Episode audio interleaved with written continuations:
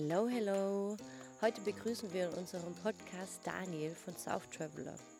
Daniel ist Autor, Reiseveranstalter von Go South und hat den größten deutschsprachigen Reiseblog über Südamerika, South Traveler. Wir sind auf Daniel wegen seines Blogs aufmerksam geworden und wollten wissen, welche Person steckt dahinter.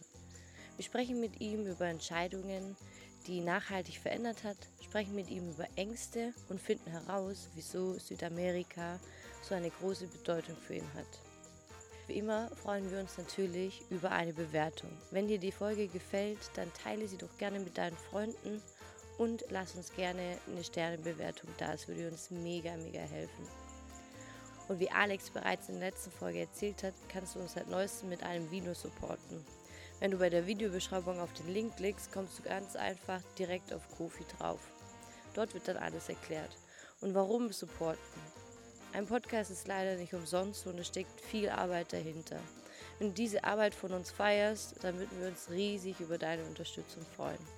Und jetzt wünschen wir dir ganz, ganz viel Spaß bei der Folge.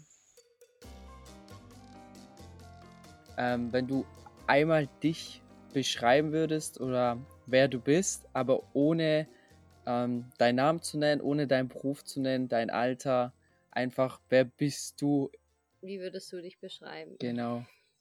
Ja, ihr habt ja gesagt in drei Worten, ne? Ich habe jetzt so drei Schlagwörter mal rausgesucht. Also das ist auf jeden Fall Abenteuer. Ähm, ich glaube, Abenteuerlust ähm, zieht sich so schon durch mein ganzes Leben. Ähm, man muss so ein bisschen meine Geschichte kennen vielleicht. Also ich bin in einer Hippie-Familie groß geworden, mehr oder weniger. Wir hatten früher einen orangefarbenen VW-Camperbus, äh, mit dem wir durch Europa getingelt sind. Ähm, und da hat sich dann sehr, sehr früh so diese Abenteuerlust oder diese Reiselust ähm, herauskristallisiert. Ähm, ich fand das unheimlich spannend, ähm, immer an anderen Orten aufzuwachen, ähm, neue Leute zu treffen, Kulturen kennenzulernen. Das war irgendwie schon immer so da. Ähm, ich glaube auch, ich bin da meiner Mutter auch unheimlich dankbar oder mein, meinem Stiefvater und meiner Mutter dankbar, äh, dass sie mir die Möglichkeit gegeben haben, schon so früh irgendwie ja, die Welt zu entdecken oder zumindest Europa entdecken zu können. Und einfach ja so eine äh, Offenheit auch mitzugeben. Das ist nämlich, das nächste Schlagwort. Also Offenheit ist auch ganz, ganz wichtig. Ähm, ja, offen zu sein für neue Menschen, für neue Kulturen, für neue Lebensweisen und Denkweisen auch auf jeden Fall. Ähm, das hat mir, haben mir meine Eltern auf jeden Fall mitgegeben. Da bin ich auch echt drüber. Ähm, ja, und das dritte Schlagwort ist natürlich Lateinamerika. Ne? Also ohne Lateinamerika würde ich jetzt nicht hier sitzen, beziehungsweise hat natürlich dieser Kontinent ganz, ganz viel mit mir gemacht. Ähm, zum einen persönlich, zum anderen auch natürlich beruflich. Ähm, ich bin 2009 das erste Mal nach Lateinamerika gekommen, auch eher zufällig. Die Geschichte werde ich später nochmal erzählen, glaube ich. ähm, also eher zufällig nach Chile gekommen und ähm, ja in das Land und in die Leute verliebt und ja, dann ist daraus ganz, ganz viel entstanden wie den Blog äh, und mein Reiseveranstalter Go South. Und genau, deswegen bin ich ja auch heute hier. Ja, mhm. genau. Und, und äh, noch auf eine oben drauf zu setzen, was wissen Menschen nicht über dich, würdest du ihnen aber gerne mitteilen. Ja, da habe ich auch länger überlegt. Ähm, spannend ist vor allen Dingen, ich bin ja relativ viel in Südamerika unterwegs und Südamerika ist ja auch viel Dschungel. Ihr seid ja auch gerade im Dschungel, ne? Ähm, und das weiß, wissen die wenigsten von mir, aber ich habe echt eine Phobie und Panik vor Insekten. und das ist, natürlich, okay. das ist natürlich in Südamerika ein bisschen schwierig. Also ich habe zum Beispiel mal bei der Maya-Familie gewohnt in so einer kleinen Dschungelhütte. Und ja, da gab es, glaube ich, alles irgendwie, was kreucht und fleucht war irgendwie in, diesem, in dieser Hütte drin, ne? von Spinnen über Falter. Oh. Ja, und ich habe oh. die Nacht überhaupt kein Auge zugemacht, ne? also maximal eine halbe Stunde geschlafen, auch wirklich so mit meinen Flipflops hier als, als Schlagwaffe irgendwie so im Bett gelegen. Und ja, das war eine Horrornacht, sage ich mal. Ähm, ich glaube, das kommt so ein bisschen davon, dass ich als Kind mal äh, von der Biene in den Mund gestochen wurde und seitdem so ein bisschen Respekt habe vor diesem fliegenden Viehzeug. Ähm, nichtsdestotrotz zieht es mich nach wie vor immer wieder in den Dschungel zurück. Ich finde es äh, unheimlich faszinierend. Ähm, ja, nur die müssten nicht sein unbedingt, so diese ganz kleinen.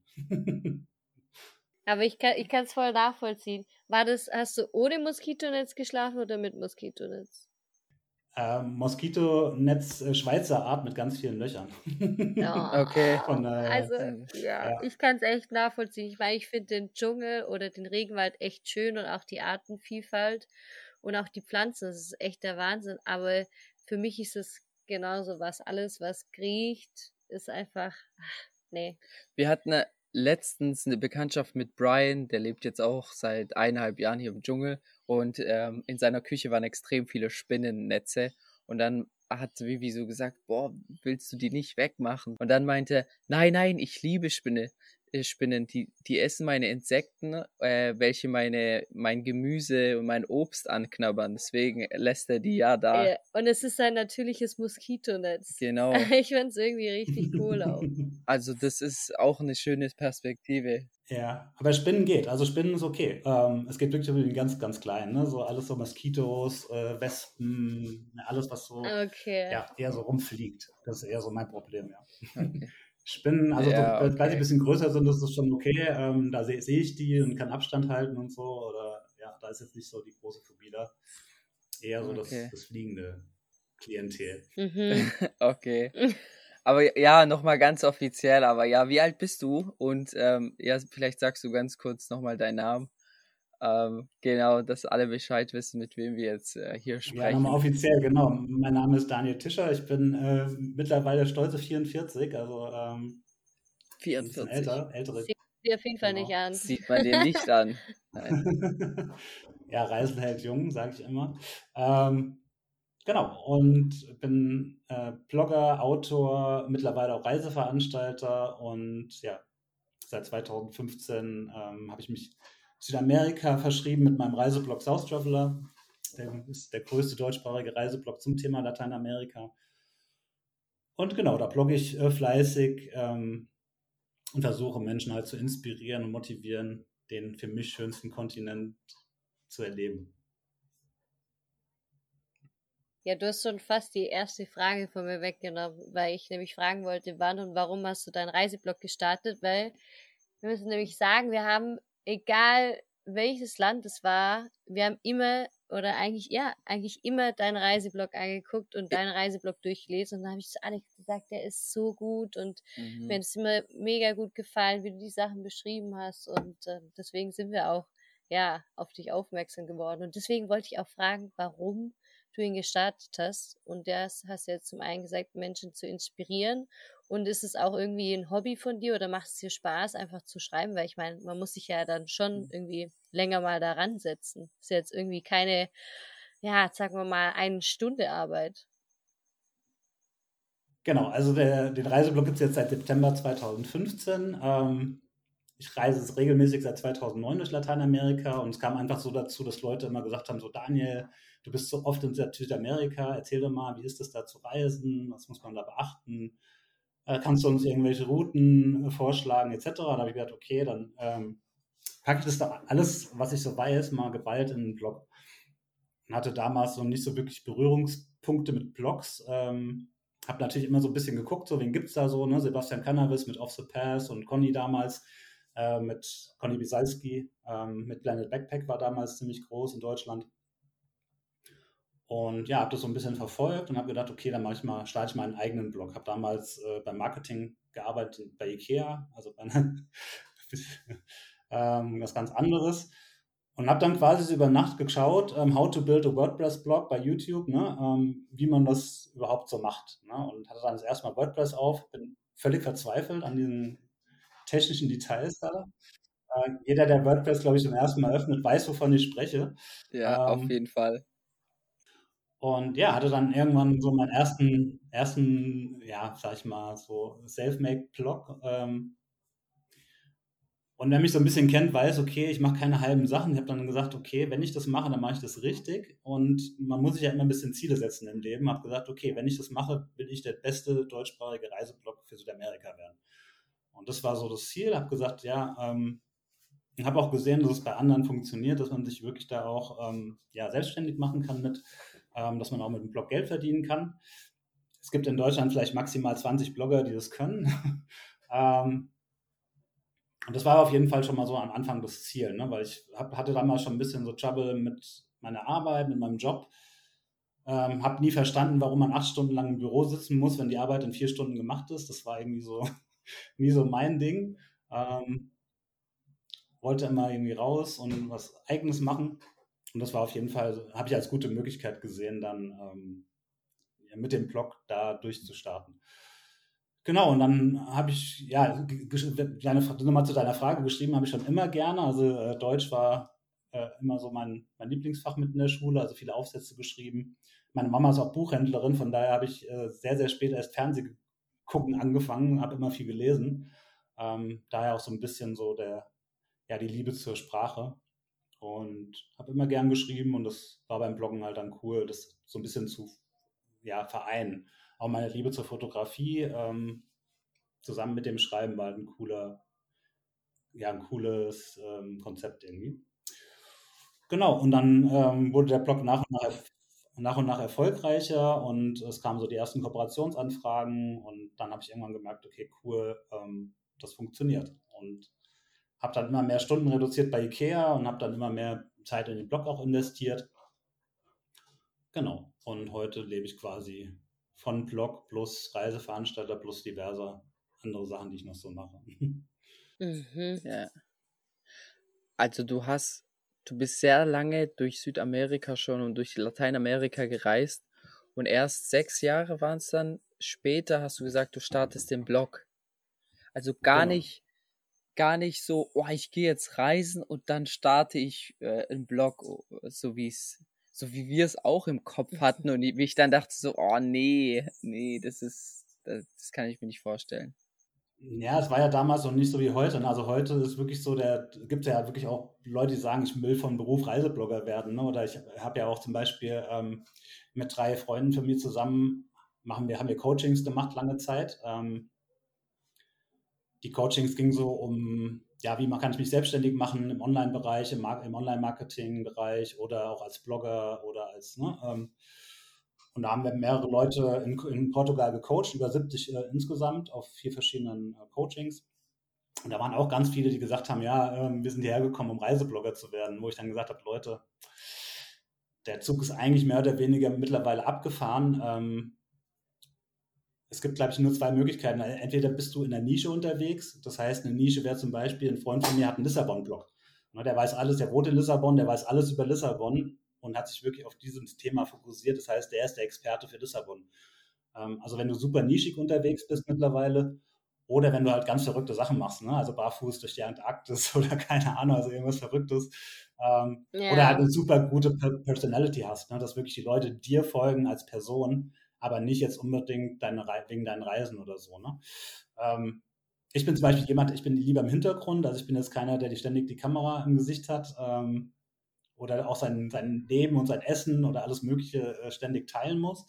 Äh, bei mir ging es eigentlich eher so um die Qualität ähm, der Beiträge, Qualität der Fotos etc., dass die Leute da darauf Wert legen und nicht sagen, okay, wir folgen jetzt dem Daniel, weil er ne, jeden Tag irgendwie sein Essen postet oder was er so tagtäglich macht, das war mir eigentlich nie so wichtig, sondern mir war halt wichtig, die Qualität und die Leute halt zu inspirieren über die Beiträge. Aber was mich jetzt auch noch interessiert, wie lange sitzt du an einem Blogbeitrag? Zum Beispiel so jetzt im Ganzen. Weil wir haben natürlich auch jetzt durch den Podcast gemerkt, ja, ja, man braucht schon viel Zeit, also es ist schon ja. zeitaufwendig. Und es würde mich jetzt mal interessieren, wie das gerade bei so einem Blog Blogbeitrag ist, wie lange man da dran sitzt. So.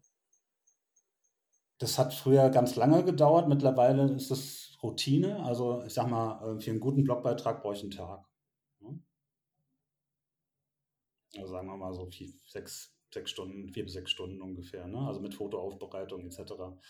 Ähm, ist natürlich, also man darf ja nicht vergessen, eine Reiseblogger, das, das sagt sich so einfach, aber du bist ja alles in einer Person. Ne? Du bist, musst Online-Marketing-Experte sein, du musst äh, Social-Media-Experte sein, du musst dich ein bisschen mit Suchmaschinenoptimierung auskennen. Ähm, wenn du natürlich möchtest, dass deine Beiträge auch gelesen werden, ähm, ja, du musst ganz viel Zeit auch investieren und sagen, okay, bei mir war die ersten zwei Jahre neben dem Job, also neben meinem Job bei IKEA, war wirklich nur der Reiseblog. Ähm, da, da, muss man halt auch natürlich Abstriche machen, muss sagen, okay, ich gehe am Wochenende nicht mit den Kumpels irgendwie auf Partys oder raus, ähm, sondern sitze halt am Blog. Also ich habe zwei Jahre auf sehr, sehr viel verzichtet, um den halt so groß zu machen, wie er jetzt ist.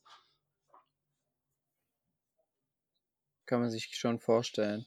Aber man merkt auf jeden Fall, das will ich kurz sagen, dass man die Qualität auf deinem Blog merkt. Man, er ist extrem übersichtlich und man kommt sehr schnell zu den Sachen, die man einfach auch braucht. Also bei mir speziell ist es so, wenn ich danach was suche, dann will ich auch nicht zu, zu viel, sondern ich, ich will, am Ende will ich den Ort ja auch selber erleben. Also ich bin dann auch, ich nehme mir vielleicht dann eins oder zwei Sachen raus und dann will ich den Ort oder das Land auf, auf meine eigene Weise erleben und jetzt nicht, ähm, ja, ins Detail alles wissen. Und so kam mir das bei dir vor. Du hast ein paar Vorlagen gegeben, sodass man eine grobe Orientierung hat und äh, der Rest ergibt sich dann sowieso. Ja. Naja, du bist ja als Reiseblogger sowieso, also ich bin zum, also ich kann jetzt nur für mich sprechen, subjektiv, ähm, immer so ein bisschen im Zwiespalt, ne? Gerade bei Orten, die so ein bisschen, ja, ich sag mal, Geheimtipp oder ja, ein bisschen Secret Places sind, ne? erzähle ich das überhaupt oder lasse ich es lieber, ne? Weil ich möchte, ich, also ich sehe ja diesen ganzen Overtourism oder beziehungsweise jetzt vor Corona äh, war das ja extrem, dieser ganze Overtourism. Ähm, und möchte man das dann wirklich noch weiterhin fördern? Ne? Also das ist natürlich auch mal so ein bisschen ein Zwiespalt zwischen Orte promoten oder auch so ein bisschen die Leute zurückzunehmen, zu sagen, ey, reist mal ein bisschen anders. Ne? Ähm, da muss jeder für sich so ein bisschen so, ich, so, ja, das finden, was ihm, was ihm wichtig ist. Ne? Ja, wir haben es gelesen. Ich fand, ich, ich fand das auch sehr spannend. Ähm, dass du gesagt hast mit dem Klimawandel und das ist ein bisschen, dass du immer im Zwiespalt bist, weil du willst ja jetzt eigentlich möchten wir die CO2-Emissionen reduzieren, aber als Reiseblogger inspirierst du die Leute, dass sie reisen gehen sollen und ja, ja klar. Deswegen. Hast du mittlerweile eine, eine Lösung in deinem Kopf gefunden, wie du das äh, vereinbaren kannst? Na, Lösung nicht, aber ähm, ich versuche halt auf andere Arten irgendwie nachhaltig zu leben. Ne? Also es betrifft ja jetzt nicht nur das Fliegen, sondern sind ja viele Aspekte des Lebens. Ähm, ja. Klar, also das, was ich das Fliegen vielleicht äh, mehr ähm, der Natur aussetze, gebe ich in einer anderen Weise halt wieder zurück. Ähm, ich habe zum Beispiel kein Auto, ich lebe sehr minimalistisch, ich versuche, sobald es geht, irgendwie äh, Plastikmüll zu vermeiden. Ähm, also bei mir ist natürlich der Vorteil, dass ich anders reisen kann als jetzt zum Beispiel der Otto Normalbürger, ähm, der nur drei Wochen oder vier Wochen maximal Urlaub hat. Ich bleibe halt auch sehr, sehr lang in den Ländern. Ne? Das heißt, ich fliege einmal hin und bleibe dann wirklich auch mehrere Monate vor Ort, ähm, was natürlich das Ganze nochmal ein bisschen reduziert. Ne? Ähm, und versuche halt dann, wie gesagt, im Land selbst äh, oder in den Ländern teilweise auch länderübergreifend dann auch mit Bussen zu fahren oder mit alternativen Verkehrsmitteln. Um das also ein bisschen im Rahmen zu halten. Ne? Genau, nochmal kurz, äh, auch wegen deiner äh, Reisecompany. Was ist so deine Mission? Was verfolgst du? Genau, also erstmal gab es ja den, Reise, äh, den, den Reiseblog und dann haben mich ganz viele Leute auch so angeschrieben, haben gemeint, ey, kann man mit dir auch zum Beispiel Reisen durchführen oder könntest du uns die vorstellen, für uns eine Reise zu planen? Und dann habe ich anfangs so ein bisschen Reiseplanung mitgemacht, ähm, die ich auch über meinen Blog angeboten habe, aber gesagt, ja, es wäre auch cool, ähm, wenn Leute mit mir selbst halt verreisen könnten. Und dann kam eigentlich die Idee für Go South, also für den Ableger von South Traveler, ähm, diesen Reiseveranstalter zu gründen. Ähm, ich wusste nicht, dass es mit so viel bürokratischen Hürden versehen ist, das Ganze, weil äh, ein Reiseveranstalter in Deutschland braucht doch einiges an Versicherungen und Kaut ja, Kautionsversicherungen und Reiseveranstalterhaftpflicht und man ist da auch an ganz viele Gesetze ge ge gebunden, ähm, was man natürlich alles erstmal am Anfang gar nicht weiß und womit man sich dann beschäftigen muss. Ähm, ja, mittlerweile klappt das ganz gut. Ähm, und was ich damit erreichen möchte, ist einfach den Leuten mein Lateinamerika zu zeigen. Also, dass man quasi ein bisschen anders reist als jetzt so zum typischen Reiseveranstalter, den man so ja einfach so buchen kann, sondern dass halt mit mir reist als Experte, dass ich den Leuten auch immer zeige, ähm, was macht Südamerika aus, denen auch immer die andere Seite zeige. Also, dass es auch nicht alles immer äh, Sonnenschein ist, sondern es auch viel Armut gibt und viele auch Missstände hier auf dem Kontinent ähm, und ihnen einfach ja so einen umfassenden Einblick zu geben, wie ja die Leute hier ticken, ähm, was Südamerika ausmacht. Und das ist mir einfach wichtig. Und das ist ja das, was ich so eigentlich als Hauptziel verfolge. Nenn, nenn uns dabei mal ein Beispiel. Also nehmen uns da mal mit, was bei dir jetzt anders ist wie bei anderen. Wie muss man sich das vorstellen, wenn wir, wenn man mit dir reist? So kein normaler Städtetrip. Gehen, gehen wir dann in den Dschungel und haben Zeremonien oder nehmen uns da mal mit. Ja, ganz einfaches Beispiel zum Beispiel. Wir waren jetzt vor ein paar Wochen in Oaxaca in Mexiko ähm, und haben zum Beispiel eine Kakao-Zeremonie gemacht mit Erwit. Erwit ist ein äh, Mexikaner, der kommt aus einem ganz, ganz kleinen Dorf, äh, Chilapampa heißt das, äh, im Norden von Oaxaca. Ist mit sieben Geschwistern aufgewachsen, äh, konnte mit, bis er 15 war, noch kein, kein Wort Spanisch, also hat wirklich nur diese indigene Sprache gesprochen. Und der kam dann nach Oaxaca ähm, und hat sich dann gewundert, weil in seinem Dorf äh, dreht sich ganz, ganz viel um Kakao. Und er hat sich halt gewundert, dass in Oaxaca kein Mensch wusste, was eigentlich so der, den Kakao ausmacht und wo der herkommt und so weiter. Die Leute haben zwar alle Kakao getrunken, aber ja, nie so wirklich gewusst, ähm, so die Kultur dahinter. Und er hat sich dann, ja, da weitergebildet, hat auch in Mexico City dann eine Barista-Ausbildung gemacht und hat dann erst ne, zuerst hat er Spanisch gelernt, also das musste er erst. Ähm, und hat so einen ganz, ganz tollen Werdegang. Und mit ihm haben wir zum Beispiel Kakaozeremonien gemacht, ähm, haben ganz viel über Kakao erfahren. Und das sind einfach so Sachen, die man jetzt, sage ich mal, nicht von der Stange bekommt. Ne? Ähm, es ist einfach wichtig, den, ne, auch so ein bisschen den Locals was zurückzugeben, dass die davon profitieren, auch von, von dem, was die Touristen ins Land bringen. Und nicht einfach nur, dass eine große Firma irgendwie davon profitiert und ja, die, die Locals irgendwie auf der Strecke bleiben. Ne? Das, deswegen arbeite ich halt hauptsächlich wirklich mit kleinen Companies, äh, mit Leuten, die ich auch kenne, mit denen ich schon Kontakt hatte und wo ich weiß, okay, da werden die Guides zum Beispiel gut behandelt, gut bezahlt. Ähm, da geht ganz, ganz viel zurück auch in die Community. Und das ist auch ein großer Teil von dem, was, was diese Reisen ausmacht.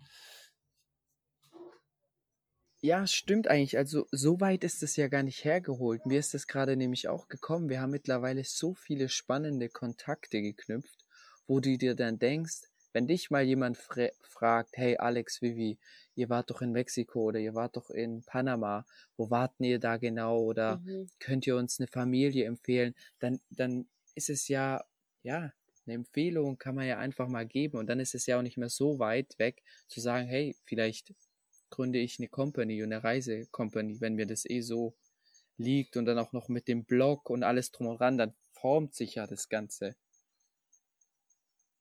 Genau, das war ja wirklich, also das war ja vorher nicht geplant, sondern es kam ja irgendwie so organisch von einem zum anderen, ne? weil halt die Leute mich gefragt haben und dann kam die Idee und ja, und das ist auch das Schöne, dass es alles so organisch wächst. Und, und ja, der Mann auf dem Amt hat natürlich gesagt, bist, bist du bescheuert? Ähm, wie kannst du jetzt in der Pandemie einen Reiseveranstalter gründen? ähm, Habe ich gesagt, ja, ähm, weil ich einfach daran glaube und überzeugt bin, dass wenn ne, es ein bisschen besser wäre, dass die Leute dann wieder Lust haben, auch Südamerika zu entdecken.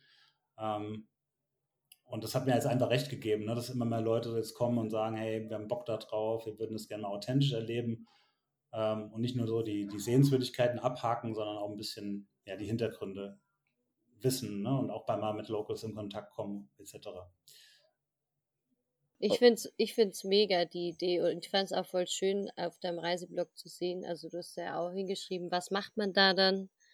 Und äh, also wie sind die Abläufe und alles. Und ich fand, ja, es ist ja irgendwie was ganz anderes, wie wenn man jetzt bei TUI oder weiß was ich, wie die ganzen Dinger heißen, ähm, irgendwie so eine, ja, eine Reise plant, weil man im Endeffekt irgendwie, ist irgendwie so ein bisschen so eine Abfertigung und so unpersönlich. Und Ab ich finde ins grade, Resort. Ja, aber so dieses Persönliche finde ich immer so wichtig bei so Reisen. Es ist viel schöner. Ja. ja. ja. Nee, zum Beispiel, was ich auch vorher mache, ich mache zum Beispiel mit jedem auch vorher einen Call, ne? Also ein, so wie wir es machen, ne? so ein Videocall, dass die Leute auch wirklich wissen, okay, mit wem reisen sie überhaupt, passt es vielleicht auch überhaupt, ne? Also es gibt ja auch vielleicht, vielleicht sagt jemand, ey, nee, nee, der ist mir unsympathisch, da habe ich keine Lust drauf, mit dem zu reisen, dass man einfach sich vorher so ein bisschen, ja, kann passieren, ne? Dass man sich vorher einfach so ein bisschen beschnuppert auch, ne? Passt, passt äh, du zu mir, passe ich zu dir, etc. Ähm, und dann, ja, und dann ähm, hast du das natürlich bei anderen Reiseveranstaltern nicht. Da musst du natürlich mit dem Guide klarkommen, der die, die, von der Firma irgendwie gestellt wird. Ne? Ähm, mhm. Ja. Und wie ich schon sagte, da ist halt ganz, ganz viel ähm, in zehn Tage zum Beispiel äh, reingepackt. ähm, dass man gar, gar nicht so die Zeit zum Durchatmen hat. Das ist mir nämlich wichtig, dass die Leute auch teilweise so ein bisschen Luft haben, um eigene Erlebnisse halt haben zu können. Ne? Also mal einen Tag der freien Verfügung, wo ich halt sage, ey Leute, geht einfach mal in das Dorf und guckt mal selbst, ne? was, was ihr so erleben könnt. Ähm, ja, jetzt mal, du schreibst auf deinem Blog natürlich äh, auch ein bisschen über das Persönliche, über die persönliche Entwicklung, die du gemacht hast. Was würdest du sagen, äh, wie hat Reisen, das merken wir ja selber gerade auch, wie hat Reisen dich geprägt? Welcher Daniel warst du vor dem Reisen? Welcher Daniel warst du dazwischen und welcher Daniel bist du jetzt? Also ich glaube, was man ganz viel auf, aufs Reisen lernt oder zumindest auf äh, Solo-Reisen, also Alleinreisen, ähm, ist Eigenverantwortung. Ähm, du musst halt wirklich so ein bisschen aus deiner Komfortzone raus. Ne? Du bist halt für dich selbst oder vielleicht auch, wenn du das erste Mal wirklich reist, für dich, das erste Mal wirklich für dich selbst verantwortlich. Ne? Du musst halt gucken, okay, ähm, da ist jetzt zum Beispiel keine Mutti, die mir sagt, ne, ähm, mach das und das zu der und der Uhrzeit, sondern du musst halt wirklich alles selbst organisieren, musst schauen, ähm, ja, wo du morgen Abend schla vielleicht schla schläfst. Ne? Ähm, und Ausreden zählen halt auf Reisen nicht, ne? Ähm, Sage ich immer. Und das war, glaube ich, so das, was mich am meisten geprägt hat. Also ich bin ja, wie gesagt, schon immer gereist, also auch als Kind schon. Ähm, hatte dann aber auch eine Phase in meinem Leben, wo ich so sehr strukturiert war, ähm, so mit Ausbildung, mit, mit uh, Studium, dann in einem normalen, sag ich mal, 9-to-5-Job, ähm, wo ich aber immer gemerkt habe, okay, das kann nicht alles sein. Und ich möchte einfach wieder mehr raus, ich möchte wieder mehr ja, für mich erleben. Und ähm, ich bin heute, glaube ich, ein wesentlich ähm, entspannterer Mensch auch geworden durch das Reisen, auch gerade durch das Reisen in Südamerika, weil hier halt nicht immer alles gleich funktioniert äh, wie in Deutschland oder wie jetzt in der westlichen Welt, sondern es funktioniert halt irgendwann. äh, ja. funktioniert halt, und es funktioniert halt auf andere Art und Weisen, auch vielleicht mit einer anderen Denkweise auch dahinter. Ähm, ne? Also tranquilo, ähm, alles ein bisschen entspannter und ein bisschen langsamer. Und das muss man halt lernen. Und wenn man das, wenn man da am Anfang natürlich super nervös ist und super angespannt, ähm, wird man nach ein paar Jahren merken, okay, äh, irgendwie funktioniert es schon. Und gerade, ich sag mal, das Reisen in Bolivien hat mir, hat mich so entspannt gemacht. ähm, weil das wirklich so der Endgegner ist in Südamerika, ähm, was so wirklich Chaos und alles geht irgendwie schief äh, angeht. Ähm, von daher, ja, da bin ich heute wirklich ziemlich relaxed, würde ich sagen, was so mich als Person betrifft. Nee, ich würde wirklich sagen, also das meist, die meist die größte Veränderung war, glaube ich, so im Bereich Eigenverantwortung, also dass ich wirklich für mich selbst mein Leben in die Hand nehme, dass ich ähm, ja, keinem anderen gerecht werden muss, außer mir selbst erstmal und das mich als Person auch erstmal so definiert und ich auch dann den Menschen viel mehr geben kann. Wenn ich für mich weiß, okay, ich bin im Leben, in meinem Leben cool, ähm, kann man auch viel mehr Positives nach außen tragen, ne? als wenn du ständig mit dir irgendwie nicht im Reinen bist oder sagst so, ah, mein Job nervt mich, äh, Wetter in Deutschland nervt mich. Ähm, und das ist einfach so der Punkt, der das Reisen ganz viel gemacht hat, ne? dass, dass man dann einfach entspannter wird und als Person auch weiß irgendwann, okay, das ist mein Weg im Leben, den will ich gehen.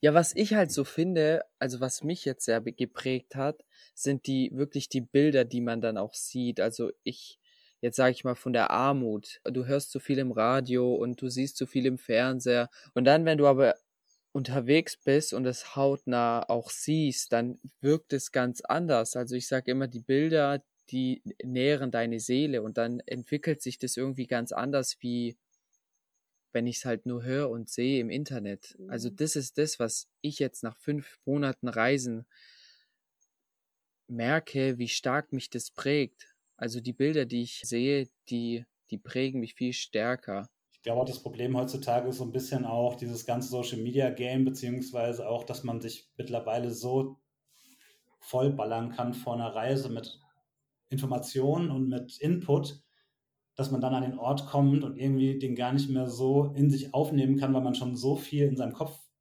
drin hat. Versteht ihr? Ähm, ja.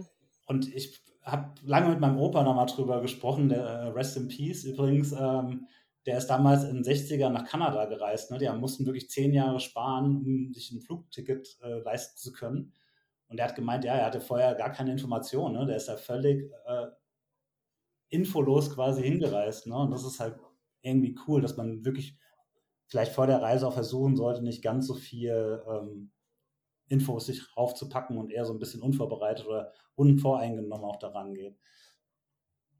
Absolut, weil das hat man, das merkt man ja oftmals auch, wenn ich, wenn man davor ins Internet geht und sich Bilder anguckt und dann kommt man dort an und dann denkt man, oh, ich habe mir das eigentlich viel schöner vorgestellt. Und dann ja. merkst du, ah ja, da wurde ja irgendwie ein Filter noch draufgepackt oder äh, weiß das ich was. Und plötzlich hat man diese Enttäuschung, obwohl ich mir dann denke, so, also hätte ich es davor nicht gesehen, hätte ich keine Erwartungen gehabt. Es fehlt irgendwie so die Neugier, habe ich manchmal das Gefühl, so diese natürliche Neugier heutzutage, ganz, ganz vielen. Und es fehlt so dieser Drive, manchmal so ein bisschen was Neues zu erleben. Ne? Also die wollen, da also ich bin immer jemand, ey, wenn ich irgendwo hinkomme, ich muss sehen, okay, wer lebt hier, was machen die, ähm, was gibt es hier noch, etc. Und das, das fehlt mir manchmal so bei manchen Menschen. Ne? Die, die, die haken das irgendwie so ab, als wäre es so das Normalste der Welt, aber es ist halt ein krasses Privileg, überhaupt reisen zu können ne? und überhaupt die Möglichkeit zu haben. Und äh, noch ganz kurz, äh, vielleicht zu eurer Generation. Äh, ich habe da letztens einen sehr, sehr interessanten Bericht gelesen, dass die 18- bis 24-Jährigen mittlerweile ihre Reise Ziele nach Instagrammability aussuchen. Ne? Also das war, glaube ich, 70 Prozent oder so. Das muss man sich mal vorstellen. Ne? Also Leute sagen, ich fahre an den Ort, wo ich geile Instagram-Bilder machen kann. Ne? Und das ist halt irgendwie schon so ein bisschen oh. suspekt. Ne? Yeah. Das heißt, die Menschen, die verreisen nicht mehr wirklich wegen dem Erlebnis oder wegen den Erfahrungen, sondern einfach nur, um was darstellen zu können, ne? Nach, im Außen dann. Ähm, und das ist halt irgendwie schon, schon strange. Ja. Das ist schon ja. irgendwie, das ist schon irgendwie richtig krank. Ich, ich weiß ich nicht. muss also es mir fast verkneifen, aber ich, ich habe so Sachen schon gehört in meinem engeren Kreis. Also muss ich leider, oder was heißt leider, ich bin's ja nicht, aber es hieß dann mal, ich muss zu dem Ort, dem Ort, das war in Thailand, ich muss zu dem Ort, dem Ort und dem Ort, weil da kann ich ein geiles Bild schießen für mein Feed. Und als ich das gehört habe, dachte ich so, was ist denn falsch mit Ja, man dieser vergisst, Person? also das Traurige daran ist, du vergisst ja im Endeffekt, was, was du als Person möchtest und machst einfach im Endeffekt nur noch die Dinge fürs Außen. Und ja, es ist das. Also, also du lässt dich praktisch vom Außen leiten, klar, natürlich. Ne? Ja, ja, absolut. Ich bin zum Beispiel sehr, sehr froh, dass ich, bevor wir in Guatemala waren, nicht gewusst habe, dass dort der Fuego steht und äh, ja, Feuer spuckt, sag ich jetzt mal. Das habe ich davor noch nie ja. irgendwo mitbekommen, nicht in Instagram, nirgendwo. Und dann, dann ist es einfach boom. Du denkst so, was ja, geht ja. hier denn bitte ab? Mhm. Also es war der absolute Wahnsinn. Und das muss ich auch sagen. Ich bin sehr, sehr froh, bis auf deinen Blog, den wir dann hin und wieder nutzen und ähm, mal eine, ja, einen groben Überblick zu bekommen, sieht man in Instagram oder in der Online-Welt nicht allzu viel von Zentralamerika. Außer Costa Rica, sage ich jetzt mal. Costa Rica ist sehr populär, gerade im deutschsprachigen Raum. Aber ansonsten ist es, ja, auch Honduras, Utila Island mit dem Tauchschein, den wir dort gemacht haben, hatte ich keine Ahnung. Also wir werden sehr oft sehr überrascht und deswegen ist es auch ja, eine wahnsinnige Reise, ja, genau. Ja, ich glaube auch immer noch, weil, weil Guatemala, Honduras, El Salvador ähm, immer noch so ein bisschen das Image haben dieser ne, ähm, Drogen, Gangs, whatever. Also es gibt ja da diese Maras Salvatrucha und Maras 18, ne, also diese Maras-Gangs. Ähm, man hört natürlich da gerade über ausländische Medien sehr, sehr viel Negatives. Ähm, aber es sind auf jeden Fall alles drei sehr, sehr coole Länder, die man auf jeden Fall bereisen sollte, wer da Bock drauf hat. Ja. Wir haben jetzt nur El Salvador haben wir jetzt geskippt. Da haben wir, da hat uns irgendwie nichts gerufen, außer der Bitcoin.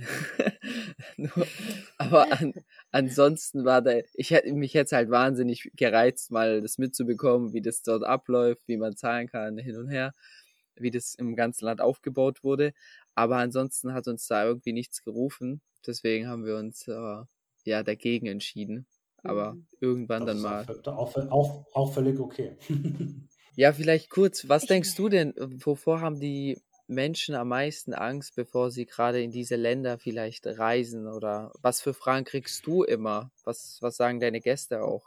Ja, lustigerweise habe ich mich schon sehr, sehr intensiv mit dem Thema Angst auseinandergesetzt. Also jetzt nicht nur im Reisebereich, sondern generell, ähm, auch so im Rahmen meiner Persönlichkeitsentwicklung oder auch in meinem Coachings geht es immer um das Thema Angst. Ähm, und da dürfen wir nicht vergessen, es gibt eigentlich in der Regel zwei Urängste. Ne? Also nichts zu essen zu haben ähm, und als Baby irgendwann irgendwo runterzufallen. Ne? Das sind eigentlich so die Ängste, mit denen wir geboren werden. Ne? Also Hunger und runterfallen. Ähm, alle anderen Ängste, die wir im Laufe des Lebens entwickeln, werden vom Außen an uns herangetragen. Und genauso ist es natürlich auch beim Reisen. Ähm, wenn mir Leute sagen, oh, da darfst du nicht hinfahren, das ist so gefährlich, und sie aber noch nie selbst dort waren, versuchen ja sie, ihre eigenen Ängste auf mich zu projizieren. Ne? Was, mhm. was, ist das für ein Blödsinn? ähm, und das passiert halt ganz, ganz oft, dass Menschen sagen so, ähm, ja, da darfst du nicht hinreisen, weil das ist gefährlich. Ja, warst du schon da? Hast du diese Erfahrung schon selbst gemacht? Ja, nee, aber ich habe das so da und da gehört. Ja, warum projizierst du deine Ängste auf mich? Ähm, lass mich die Erfahrung selbst machen. Und das sage ich den Menschen einfach immer. Und deswegen haben, glaube ich, aber so viele auch Angst, weil sie halt einfach ein völlig falsches Bild haben. Oder ein Bild vermittelt bekommen von Bekannten, Verwandten, Freunden etc., ähm, die aber gar nichts dazu beitragen können eigentlich, weil sie es selber noch nicht ja. erlebt haben. Absolut. Ich kann da kann dir absolut voll zustimmen, weil bevor wir nach Mexiko gereist sind, haben wir haben so oft von anderen Leuten zu hören bekommen, Mexiko ist so gefährlich, ihr müsst da aufpassen und seid ihr euch sicher und auch wegen Corona und hin und her. Und wir kamen an und ich hatte wirklich in mir eine unbewusste Angst, dass ich vom Flughafen, da hat es beim Flughafen irgendwie angefangen, dass ich dachte, die, die Menschen wollen uns irgendwie so gefühlt, also nicht was antun, aber ich hatte einfach ein ganz komisches Bauchgefühl und ich habe gemerkt, das kam mhm. einfach davon, dass die Leute immer wieder uns gesagt haben, Mexiko ist so gefährlich, da muss man aufpassen, weil nach und nach, wo wir dann das Land kennengelernt haben, haben wir gemerkt, Mexiko ist an sich kein gefährliches Land. Es hat vielleicht paar Orte, an die man nicht gehen sollte, aber an sich, die Leute sind super lieb, super hilfsbereit und es war, ist jetzt mhm. für uns eines der schönsten Länder, das wir bis jetzt bereist haben. Mhm. Und das, daran merkt man mal ja. wieder, dass man sich da eben auch ja überhaupt nicht von den Ängsten von anderen leiten lassen sollte und auch nicht so arg auf seine eigene Angst manchmal hören sollte, da lieber reingehen sollte. Auch nochmal auf das Thema Ängste. Als ich mich stark damit auseinandergesetzt habe, mit meinen Ängsten, äh, bin ich auf die Urangst gekommen, abgestoßen zu werden. Wo würdest du die jetzt einordnen? Weil ähm, gerade Ab Abstoßung hieß damals, jetzt gerade im Mittelalter, immer, wenn du was anderes machst, dann wirst du ausgeschlossen von der Gruppe und dann bist mhm. du auf dich alleine gestellt und ähm, überlebst meistens nicht. So ist ja diese Urangst gekommen, abgestoßen zu werden. Deswegen trauen sich ja viele Menschen auch nicht jetzt was anderes zu machen, sondern sie gehen mit dem Strom. Und als ich mich damit tiefer beschäftigt habe, wollte heraus aus, aus aus meinem Job, ich wollte Dinge anders machen und das hat mich halt, die, diese Ängste haben mich so eingeschlossen, bis ich sie halt, bis ich da halt rein bin und jetzt ähm, habe ich keinen Job mehr, reise um die Welt und das war das Beste, was ich machen hätte können, weil da, du hast es ja auch in deinem Blog geschrieben, da liegt das meiste Potenzial. Also wo würdest du die Angst mhm. einordnen? Ähm, formulier die Frage gerade nochmal bitte. wo würdest du die Angst abgestoßen zu werden, wo würdest du sie dann einordnen, wenn du sagst, es gibt zwei Urängste? Ja, eine Ablehnung und eine, eine Ablehnung kommt ja auch irgendwie von, von ganz, ganz früher. Ne? Das heißt, du hast schon vielleicht in der Schule irgendwas anderes gemacht oder das ist ja auch eine Angst, die du eigentlich nicht als Urangst hast. Ne? Also als Baby wirst du erstmal nicht abgelehnt, ne, sondern hast du erstmal die Liebe deiner Mutter. Und das kann natürlich sein, dass die dich nicht wollen und dann erfährst du die erste Ablehnung. Ne? Das heißt, das ist dann die erste Angst. Das ist aber auch keine Urangst, ne, sondern das ist dann auch eine Angst, die irgendwie an dich rangetragen wurde vom Außen. Und auch ich habe nach wie vor immer noch manchmal Ängste, ne? oder ich will, will sie nicht als Ängste bezeichnen, sondern eher, ja, ich habe vor vielen Dingen Respekt, ähm, wie vor, zum Beispiel immer noch bei meiner Selbstständigkeit. Ne? Das ist also auch jeden Tag natürlich als Selbstständiger hast du natürlich auch diesen Gedanken, wenn du dir Gedanken darüber machst, natürlich auch immer noch so ein bisschen ja, Zweifel, ähm, machst du alles richtig, ne? Also es ist ganz viel auch eine Frage der Reflexion. Ähm, ich bin ein Mensch, der sehr, sehr viel reflektiert, der auch jeden Tag sich Zeit nimmt dafür zu reflektieren. Das machen, glaube ich, zu wenig Menschen heutzutage, dass sie weil sie in diesem Hamsterrad sind, dass sie gar keine Zeit sich nehmen, mal sich eine halbe Stunde hinzusetzen, ja, mache ich überhaupt, mache ich Sachen richtig in meinem Leben, ne? Oder möchte ich das wirklich in meinem Leben? Möchte ich diesen Job machen? Äh, möchte ich mhm. so leben, wie ich gerade lebe? Und das Menschen funktionieren einfach heutzutage viel zu viel und machen sich um so Sachen überhaupt keine Gedanken. Und da, da, davon mhm. kommen, glaube ich, auch ganz, ganz viele Ängste. Ja, man wird viel zu sehr vom Außen bestimmt und hat gar nicht mehr die Zeit für sich selbst, also in sich drinnen mal nachzugucken. Ja. Ja. Ja, ich sag da, ich habe das so für mich erkannt. Ich habe mir früher, jetzt gerade auch in meinem Job oder in den letzten Jahren, sehr oft Ziele gesetzt. Also ich habe mit 21 so angefangen, so mir voll die Ziele zu setzen und bin danach auch gegangen. Nur irgendwann habe ich erkannt, dass ich mir die Ziele auf dem falschen Pfad setze. Also ich befinde mich erstmal auf dem komplett falschen Pfad. Ich muss erstmal den Pfad definieren und auf diesem Pfad kann ich mir Ziele setzen. Das war so meine Erleuchtung. Und deswegen habe ich erstmal den Pfad geändert, auf dem ich mich jetzt halt jetzt befinde und äh, setze mir darauf dann Ziele. Ja, wir können ja vielleicht nochmal einen Deep Talk über das Thema äh, Ängste bzw. Persönlichkeitsentwicklung machen.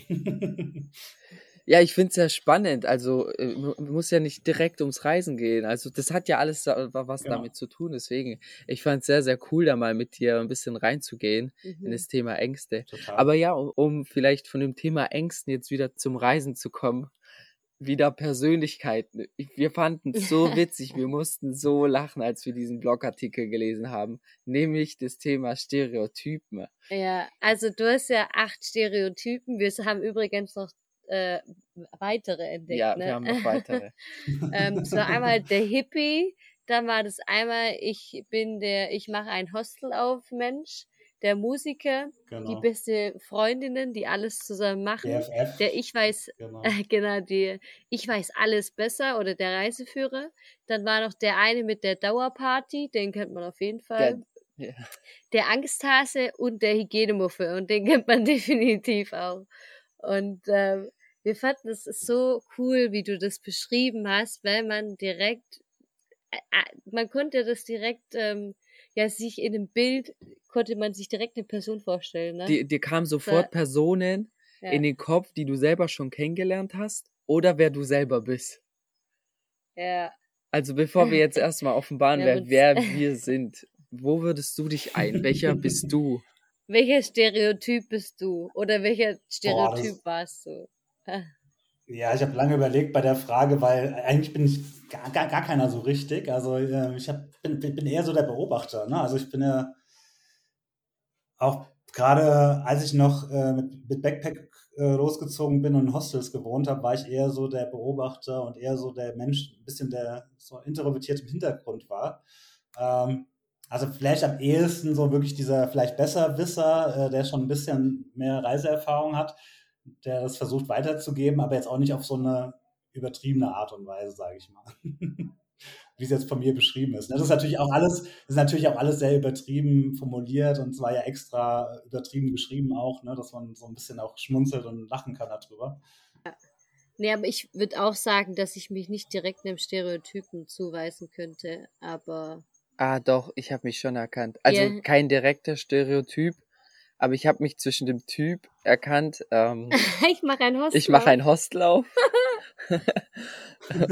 so, und ähm, zwischen ein bisschen dem Öko, so Weltverbesserer hast du geschrieben, so, da habe ich mich erkannt. Ja, ich glaube, mit dem, mit, dem, mit dem Gedanken Hostel aufmachen spielt man immer so zwischendurch, wenn man mal lange reist oder wenn man auf einer längeren Reise ist weil man mhm. natürlich dann auch die Erfahrung hat aus vielen Hostels und man jedes Mal denkt, ihr habt so einen coolen Ort, aber warum macht ihr das nicht schöner oder warum macht ihr das und das nicht besser? Ähm, ja. ja. also die, der Gedanke Absolut. kommt mir auch öfters mal. ich habe das auch äh, selbst hier jetzt in, äh, in diesem, ja, ich weiß nicht, wie bei Geoversity, wo wir jetzt gerade sind, das ist wie so ein es ist ein Regenwald, Retreat, eine Permakultur, ich weiß es nicht, wie immer man es auch nennen möchte, aber auch hier habe ich so immer dann das Gefühl, ach, ich muss jetzt auf jeden Fall auch eine Permakultur gründen und ein Haus kaufen mit fünf Hektar hm. noch und äh, ja. Ja. man träumt auf jeden Fall. Man, man träumt in viele verschiedene ja. Richtungen und deswegen vielleicht, ist das Reisen ja so. Vielleicht so kann man schön. den Stereotypen, ich mache ein Hostel auf, auch den Träumer nennen. Ja, ich glaube aber, sowas kommt auch wirklich erst dann nach der Reise, wenn man wirklich so ein bisschen runterkommt auch und, und dann merkt, okay, was, wie, wo geht der Part jetzt hin? Ne? Also das ist, glaube ich, ähm, während der Reise hat man unheimlich viele verschiedene Träume und viele Ideen. Aber ich glaube, so richtig krass kristallisiert sich das erst raus, wenn man wieder ein bisschen zur Ruhe kommt und ein bisschen ja, darüber reflektiert und, und nachdenkt, was man so gemacht hat. Ja. Mhm. ja, das glauben wir auch. Immer wenn wir dann sprechen, denken wir auch so, hey, das wird sich schon ergeben, da wo wir dann ähm, landen möchten, sage ich jetzt mal. Ja, Aber welche sind denn noch dazugekommen? Gibt es mittlerweile neue für dich? Also, Nee, weil wie ich gesagt habe, also ich bin ja nicht mehr der wirklich der Hostelmensch, von daher ähm, habe ich mittlerweile nicht mehr so die Erfahrungswerte, ob da jetzt noch neue dazugekommen sind oder nicht. Ähm, wir hatten noch das, wir hatten noch das Couple. ja, das, das un unzertrennliche Couple. ja, wir nennen dir zwei Stück das unzertrennliche Couple. Die Influencer, sag ich jetzt mal, die, die, die, die geilsten Reels haben und die geilsten Fotos und die reisen dann auch mit Drohne, mit Digitalkamera, mit, die haben alles am Start, Lightroom Pro, keine Ahnung. Einmal das. Witzigerweise zu dem Zeitpunkt, als der Beitrag rausgekommen ist, war glaube ich 2016, ähm, also er schon einer der ältesten, äh, älteren, ähm, da war das Thema Influencer noch gar nicht so auf dem, auf dem, auf der, auf dem Schirm wie heute. Das Wort ist ja wirklich erst, glaube ich, so 2018, 2019 erst präsenter geworden. Von daher, ähm, ja. Aber das ist auf jeden Fall ein guter Punkt. Könnte man auf jeden Fall noch ergänzen. Ne?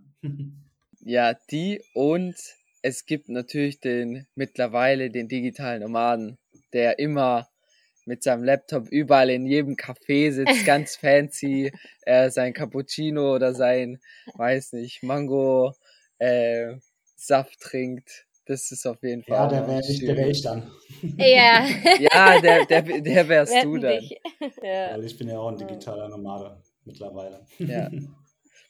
Aber die zwei haben wir noch für dich, falls du mal überlegst, den äh, zu äh, nochmal zu refreshen, sag ich jetzt mal.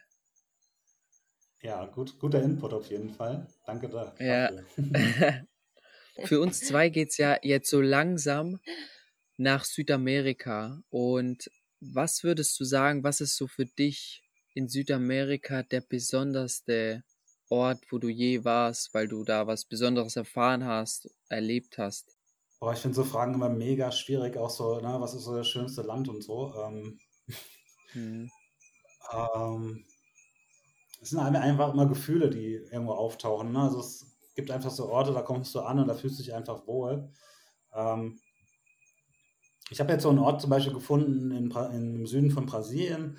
Ähm, den habe ich auch mehr oder weniger zufällig entdeckt. Ähm, da bin ich mit dem Serra Verde Express, das ist eine sehr, sehr schöne Zugfahrt von Curitiba nach, äh, an die Küste. Ähm, der geht so durch den Bergregenwald. Und dieser Zug Mhm. macht Halt auf halber Strecke in Morettes. Und Morettes ist so quasi äh, eigentlich nur ein Zwischenstopp zum Mittagessen. Und man kommt dann mit dem Zug an und hat dann einfach so eine, ja, wie so eine portugiesische, wie so ein portugiesisches Dorf in den Regenwald gepflanzt. Ne? Also so super schöne Kolonialhäuser mit diesen Arzuelas, mit diesen äh, Kacheln, die so typisch sind für, äh, für Portugal. Ähm, ja, und ich war da dann kurz da. Ähm, der Zug hat da gehalten. Und ich habe gedacht, ah, das ist viel zu schade, jetzt hier einfach weiterzufahren. Und ich habe den Zug dann einfach weiterfahren lassen und war dann noch eine Woche dort, weil ich es einfach so auf den ersten Metern schon so schön fand und so einfach das Gefühl so war, ja, hier musst du auf jeden Fall noch mehr entdecken.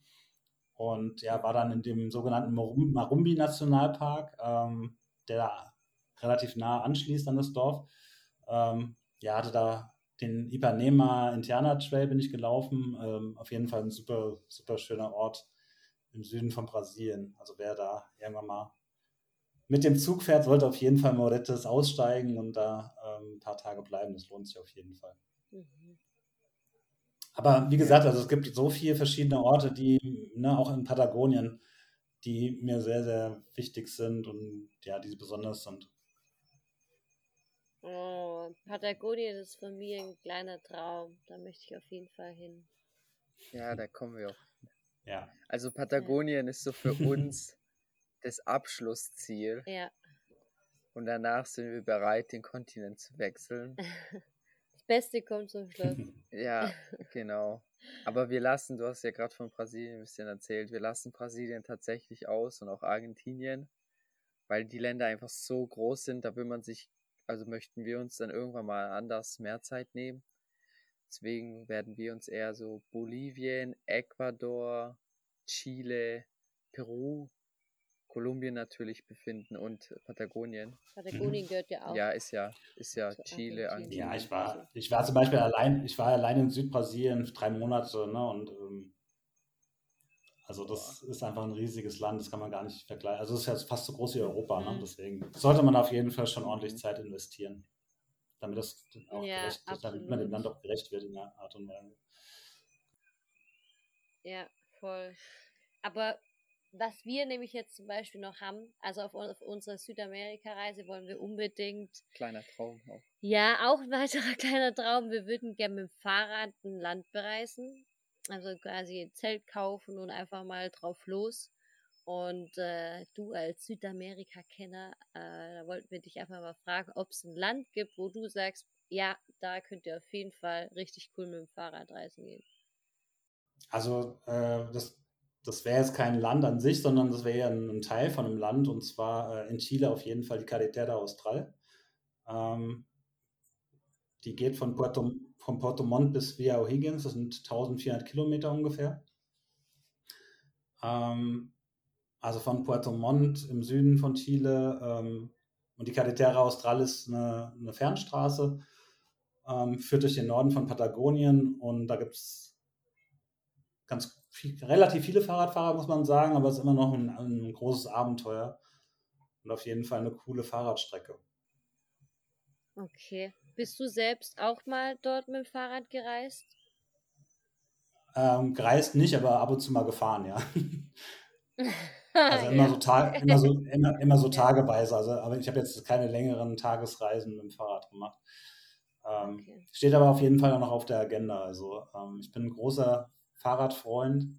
Ich komme aus einer Fahrradfamilie. Ähm, von daher wird es auf jeden Fall auch, auch äh, irgendwann mal kommen, wenn Zeit da ist. Also ich habe meinem Stiefvater auch versprochen, dass wir irgendwann mal die Carretera Austral zusammen äh, fahren, weil ähm, wir beide sehr, sehr enthusiastische Fahrradfahrer sind und er, er das nochmal so als Highlight machen möchte in seinem Leben.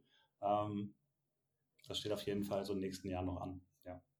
Cool. Das klingt, Cool. ja, klingt richtig Ja. gut. Guter Tipp. Mhm, Jetzt müssen Dank. wir noch auf die Jahreszeit achten. Ist es, ist es in den nächsten Monaten möglich? Also so, sag ich mal, um Oktober rum? Ja, also ab, ähm, ich sag mal ab November wieder, ne? weil ähm, Patagonien ist halt immer ein bisschen frisch und kalt. Ähm, Okay, also ab November, ab November geht es auf jeden Fall ganz cool. okay, Okay. Wenn müssen wir uns äh, Handschuhe anziehen. ja. Oh je, das wird Aber- was. Ja, und wir kommen langsam zum Ende. Du hast vorhin gesagt, auch auf bei, als wir über Go South geredet haben, äh, dass du darauf Wert legst, dass man auch, ja, so, dass du auch was vermittelst, wie es dem Land geht und äh, dass man Mhm. darauf achtet, äh, jetzt kein Plastikmüll vielleicht zu verbrauchen und dass man einfach auch äh, mal die Armut sieht, die nicht so schön ist und nicht nur die schönen Seiten. Was sagst du, was braucht, Latein, äh, was braucht Lateinamerika oder speziell auch Südamerika deiner Meinung nach am nötigsten? Ähm, ja, das ist auch eine, eine schwierige Frage, weil die natürlich sehr, sehr weit ausholt. Ähm, ich glaube erstmal ein großes Umdenken in der Ges Gesellschaft selbst äh, zu, zum Thema Umwelt und Müll. Ähm, ist aber natürlich auch dem Umstand geschuldet, dass da einfach auch das Wissen fehlt. Ne? Also man darf ja nicht vergessen, ähm, viele, viele Menschen haben keinen Zugang zu Bildung, ähm, viele Kinder gehen nicht in die Schule, weil die ar- mitarbeiten müssen, um die Familie zu ernähren. Von daher gibt es da natürlich nicht diese, diese Bildung zum Thema Umwelt und zum Thema Müll. Deswegen landet auch sehr, sehr viel Müll natürlich irgendwo auf der Straße oder in irgendwelchen Flüssen und letztendlich im Meer. Ähm, und es ge- geht eigentlich auch einfach darum, dass man den Kindern einfach mehr Möglichkeiten zur Bildung verschafft. Ne? Ähm, dass da einfach mehr, ja, vielleicht auch Spenden oder Entwicklungshilfe hingehen muss. Problem ist natürlich auch Korruption in Südamerika ist natürlich auch relativ groß. Also viele wenige viel, äh, oder wenige Menschen äh, haben viel Geld, äh, viele Menschen haben wenig Geld. Ähm, sieht man gerade hier in Chile immer wieder, ähm, dass es hier eine sehr, sehr große Gap gibt zwischen sehr reich und sehr arm. Ähm, und es müsste einfach da ein viel, viel besseres, ja, gerechteres System irgendwie entstehen. Ne? Aber es ist natürlich schwierig. Das sieht man halt überall auf der Welt, sage ich mal, bei Ländern, die sehr lange kolonisiert waren ähm, von den Spaniern oder von, von Europäern, dass da ähm, es immer sehr, sehr brüchig ist, diese ganze, das ganze politische System. Ne? Weil man halt einfach gewohnt ist, so aus der Abhängigkeit herauszuleben. Ähm, und ja, dieses System einfach zu ändern, dass mehr Leute halt ähm, Zugang zu Bildung haben, Zugang zu mehr Arbeitsmöglichkeiten und so, das ist auf jeden Fall nötig in den nächsten Jahren in Südamerika. Und wie versuchst du, man sagt ja immer, man soll nicht immer auf die anderen zeigen und warten, bis die was ändern, bis die Politiker mhm. was ändern. Man will ja von unten heraus immer die Veränderung fördern. Also erstmal bei mhm. einem, einem selbst. Was unternimmst du, um, ja, ich sag mal, deinen Beitrag für die Welt zu leisten oder auch gerade für die Länder da unten? Ne? Mhm. Was steht so in deiner eigenen Macht? Mhm. ja, viel mit den Menschen sprechen. Mhm. Ich habe zum Beispiel in La Paz in Bolivien äh, mit Straßenkindern gearbeitet. Ähm, das ist ein Projekt von einer Schweizer, ähm, von einer Nonne aus der Schweiz. Ähm, einfach sowas, dass man halt ne, schauen kann, okay, wo kann ich mich denn persönlich engagieren? Ich weiß, es ist immer nur ein Tropfen aus dem heißen Stein, ähm, weil man auch immer nur zeitweise da ist. Ähm, muss man auch mal überdenken, okay, äh, wie viel Input hat das? Ähm, aber einfach auch das zu sehen, ne? Wie die Kinder da wirklich leben, ähm, auch im Kleinen dann äh, auch den Leuten so ein bisschen zu zeigen. Wir haben zum Beispiel ähm, mit Go Sau oder mit einer Gruppe haben wir ein Beach Cleanup gemacht in Chile. Und dann kamen ganz, ganz viele Leute und haben gesagt, was macht ihr denn hier? Ähm, wir haben gesagt, ja, wir räumen den Strand auf, ne, weil hier so viel Plastik und so. Und es war vielleicht in dem Moment erstmal nur eine kleine Geste und es wird auch wahrscheinlich langfristig da immer noch Plastikmüll liegen aber einfach um den Menschen, die es in dem Moment gesehen haben, ne, denen das einfach so zu vermitteln, zu sagen, hey, das, man kann was machen. Ne? Oder auch, dann haben irgendwann auch die Kids angefangen mit aufzuräumen ähm, und dass die einfach wissen, hey, cool, man kann sowas machen. Ne? Und so ein Verständnis dafür zu schaffen.